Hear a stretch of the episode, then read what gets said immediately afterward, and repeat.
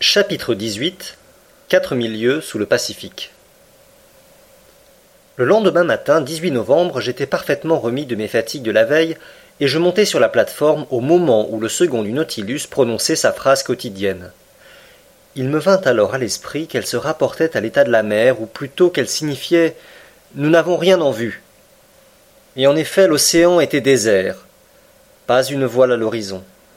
Les hauteurs de l'île Crespo avaient disparu pendant la nuit. La mer, absorbant les couleurs du prisme, à l'exception des rayons bleus, réfléchissait ceux-ci dans toutes les directions et revêtait une admirable teinte d'indigo.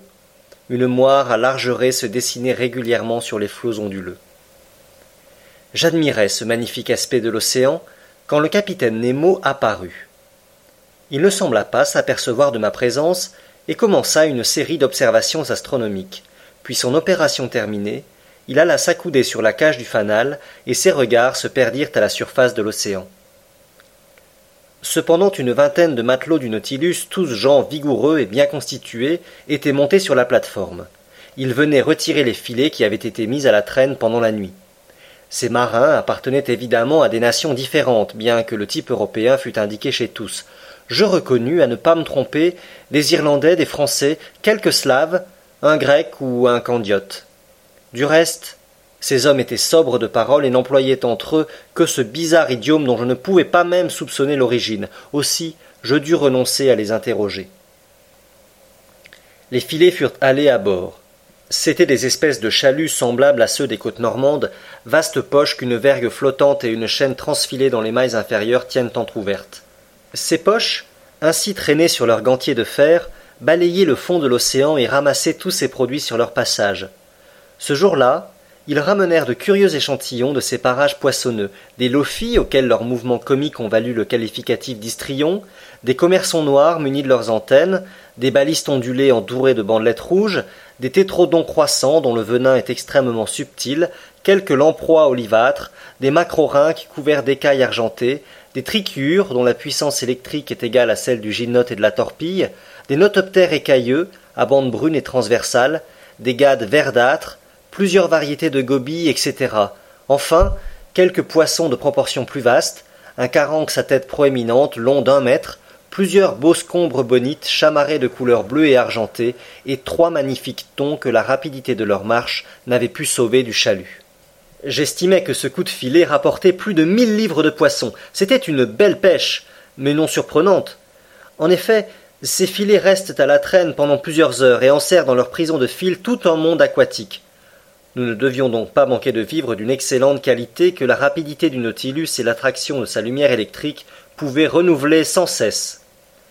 Ces divers produits de la mer furent immédiatement affalés par le panneau vers les cambuses, destinés les uns à être mangés frais, les autres à être conservés.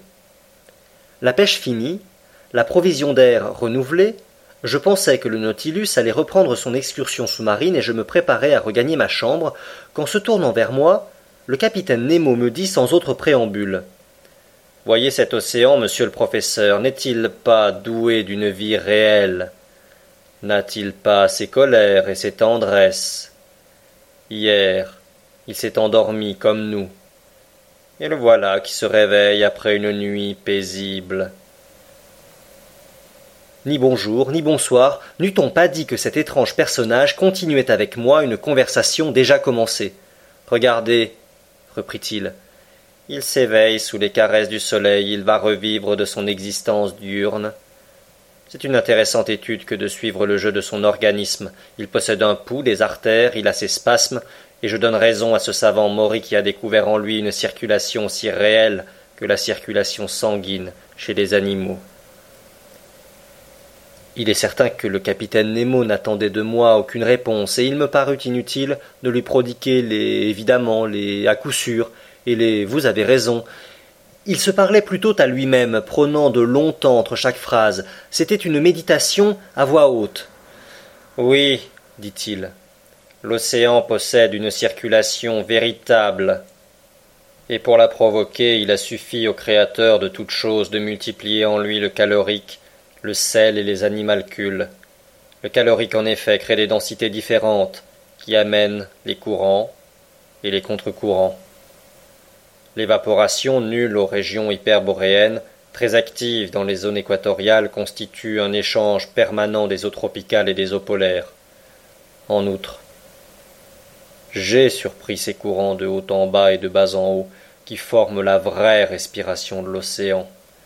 J'ai vu la molécule d'eau de mer, échauffée à la surface, redescendre vers les profondeurs, atteindre son maximum de densité à deux degrés au-dessous de zéro, puis, se refroidissant encore, devenir plus légère et remonter. Vous verrez, au pôle, les conséquences de ce phénomène et vous comprendrez pourquoi, par cette loi de la prévoyante nature, la congélation ne peut jamais se produire qu'à la surface des eaux. Pendant que le capitaine Nemo achevait sa phrase, je me disais le pôle. Est-ce que cet audacieux personnage prétend nous conduire jusque-là? Cependant, le capitaine s'était tu et regardait cet élément si complètement, si incessamment étudié par lui. Puis reprenant Les sels, dit-il, sont en quantité considérable dans la mer, monsieur le professeur, et si vous enleviez tout ce qu'elle contient en dissolution, vous en feriez une masse de quatre millions et demi de lieues cubes, qui étalée sur le globe formerait une couche de plus de dix mètres de hauteur. Et ne croyez pas que la présence de ces sels ne soit due qu'à un caprice de la nature, non. Ils rendent les eaux marines moins évaporables, et empêchent les vents de leur enlever une trop grande quantité de vapeur, qui en se résolvant submergerait les zones tempérées. Rôle immense, rôle de pondérateur dans l'économie générale du globe. Le capitaine Nemo s'arrêta, se leva même, fit quelques pas sur la plate-forme, et revint vers moi. Quant aux infusoires, reprit-il, quant à ces milliards d'animalcules qui existent par millions dans une gouttelette et dont il faut huit cent mille pour peser un milligramme, leur rôle n'est pas moins important. Ils absorbent les sels marins, ils s'assimilent les éléments solides de l'eau. Les véritables faiseurs de continents calcaires, ils fabriquent des coraux et des madrépores. Et alors la goutte d'eau, privée de son aliment minéral, s'allège, remonte à la surface, y absorbe les sels abandonnés par l'évaporation, s'alourdit, redescend, et rapporte aux animalcules de nouveaux éléments à absorber. De là un double courant, ascendant et descendant, et toujours le mouvement, toujours la vie. La vie, plus intense que sur les continents, plus exubérante, plus infinie, s'épanouissant dans toutes les parties de cet océan, élément de mort pour l'homme, a-t-on dit, élément de vie pour des myriades d'animaux, et pour moi. Et quand le capitaine Nemo parlait ainsi, il se transfigurait, et provoquait en moi une extraordinaire émotion. Aussi, ajouta-t-il, là est la vraie existence, et je concevrai la fondation de villes nautiques, d'agglomérations de maisons sous-marines qui, comme le Nautilus, reviendraient respirer chaque matin à la surface des mers, villes libres, s'il en fut, cités indépendantes, et encore, qui sait, si quelque despote. Le capitaine Nemo acheva sa phrase par un geste violent, puis s'adressant directement à moi, comme pour chasser une pensée funeste, Monsieur Aronnax, me demanda-t-il, savez-vous quelle est la profondeur de l'océan? Je sais du moins, capitaine, ce que les principaux sondages nous ont appris. Pourriez-vous me les citer afin que je les contrôle au besoin? En voici quelques-uns, répondis-je, qui me reviennent à la mémoire. Si je ne me trompe, on a trouvé une profondeur moyenne de 8200 mètres dans l'Atlantique Nord et de 2500 mètres dans la Méditerranée. Les plus remarquables sondes ont été faites dans l'Atlantique Sud, près du 35e degré, et elles ont donné 12 000 mètres, 14 091 mètres et 15 549 mètres. En somme, on estime que si le fond de la mer était nivelé, sa profondeur moyenne serait de 7 kilomètres environ. Bien, monsieur le professeur, répondit le capitaine Nemo. Nous vous montrerons mieux que cela, je l'espère. Quant à la profondeur moyenne de cette partie du Pacifique, je vous apprendrai qu'elle est seulement de quatre mille mètres. Cela dit, le capitaine Nemo se dirigea vers le panneau et disparut par l'échelle. Je le suivis, et je regagnai le grand salon. L'hélice se mit aussitôt en mouvement et le loch accusa une vitesse de vingt milles à l'heure. Pendant les jours, pendant les semaines qui s'écoulèrent, le capitaine Nemo fut très sobre de visite, je ne le vis qu'à de rares intervalles. Son second faisait régulièrement le point que je trouvais reporté sur la carte, de telle sorte que je pouvais relever exactement la route du Nautilus. Conseil et Land passaient de longues heures avec moi. Conseil avait raconté à son ami les merveilles de notre promenade et le Canadien regrettait de ne nous avoir point accompagnés, mais j'espérais que l'occasion se représenterait de visiter les forêts océaniennes. Presque chaque jour, pendant quelques heures, les panneaux du salon s'ouvraient, et nos yeux ne se fatiguaient pas de pénétrer les mystères du monde sous-marin. La direction générale du Nautilus était sud-est, et il se maintenait entre cent mètres et cent cinquante mètres de profondeur. Un jour cependant, par je ne sais quel caprice, entraîné diagonalement au moyen de ses plans inclinés, il atteignit les couches d'eau situées par deux mille mètres. Le thermomètre indiquait une température de 4,25 centigrades, température qui, sous cette profondeur, paraît être commune à toutes les latitudes. Le 26 novembre, à trois heures du matin, le Nautilus franchit le tropique du Cancer par 172 degrés de longitude. Le 27, il passa en vue des Sandwiches, où l'illustre Cook trouva la mort le 14 février 1779. Nous avions alors fait 4860 lieues depuis notre point de départ. Le matin, lorsque j'arrivai sur la plateforme, j'aperçus, à deux milles sous le vent, Hawaï, la plus considérable des sept îles qui forment cet archipel. Je distinguai nettement sa lisière cultivée, les diverses chaînes de montagnes qui courent parallèlement à la côte, et ces volcans que domine le Mauna Kea, élevé de cinq mille mètres au-dessus du niveau de la mer. Entre autres échantillons de ces parages, les filets rapportèrent des flabellaires pavonnés, polypes comprimés de forme gracieuse, et qui sont particuliers à cette partie de l'océan. La direction du Nautilus se maintint au sud-est. Il coupa l'équateur le 1er décembre par 142 degrés de longitude et le 4 du même mois, après une rapide traversée que ne signala aucun incident, nous eûmes connaissance du groupe des Marquises. J'aperçus à trois milles par 8 degrés 57 minutes de latitude sud et 139 degrés 39 minutes de longitude ouest la pointe Martin de Nukaïva, la principale de ce groupe qui appartient à la France. Je vis seulement les montagnes boisées qui se dessinaient à l'horizon car le capitaine Nemo n'aimait pas rallier la terre. Là, les filets rapportèrent de beaux spécimens de poissons, des coryphènes aux nageoires azurées à la queue d'or, dont la chair est sans rival au monde, des hologymnoses à peu près dépourvus d'écailles mais d'un goût exquis, des ostorhinques à mâchoire osseuse, des thasards jaunâtres qui valaient la bonite, tous poissons dignes d'être classés à l'office du bord. Après avoir quitté ces îles charmantes protégées par le pavillon français du 4 au 11 décembre, le Nautilus parcourut environ deux mille milles. Cette navigation fut marquée par la rencontre d'une immense troupe de calamars, curieux mollusques très voisins de la sèche. Les pêcheurs français les désignent sous le nom d'encornés, et ils appartiennent à la classe des céphalopodes et à la famille des dibranchiaux, qui comprend avec eux les sèches et les argonautes. Ces animaux furent particulièrement étudiés par les naturalistes de l'Antiquité, et ils fournissaient de nombreuses métaphores aux orateurs de l'agora, en même temps qu'un plat excellent à la table des riches citoyens, s'il faut en croire Athénée, médecin grec qui vivait avant Galien. Ce fut pendant la nuit du 9 au 10 décembre que le Nautilus rencontra cette armée de mollusques qui sont particulièrement nocturnes. On pouvait les compter par millions. Ils émigraient des zones tempérées vers les zones plus chaudes en suivant l'itinéraire des harengs et des sardines. Nous les regardions à travers les épaisses vitres de cristal, nageant à reculons avec une extrême rapidité, se mouvant au moyen de leurs tubes locomoteurs, poursuivant les poissons et les mollusques, mangeant les petits, mangeant des gros, et agitant, dans une confusion indescriptible, les dix pieds que la nature leur a implantés sur la tête, comme une chevelure de serpent pneumatique. Le Nautilus, malgré sa vitesse, navigua pendant plusieurs heures au milieu de cette troupe d'animaux, et ses filets en ramenèrent une innombrable quantité, où je reconnus les neuf espèces que Dorbigny a classées pour l'océan Pacifique. On le voit pendant cette traversée, la mer prodiguait incessamment ses plus merveilleux spectacles.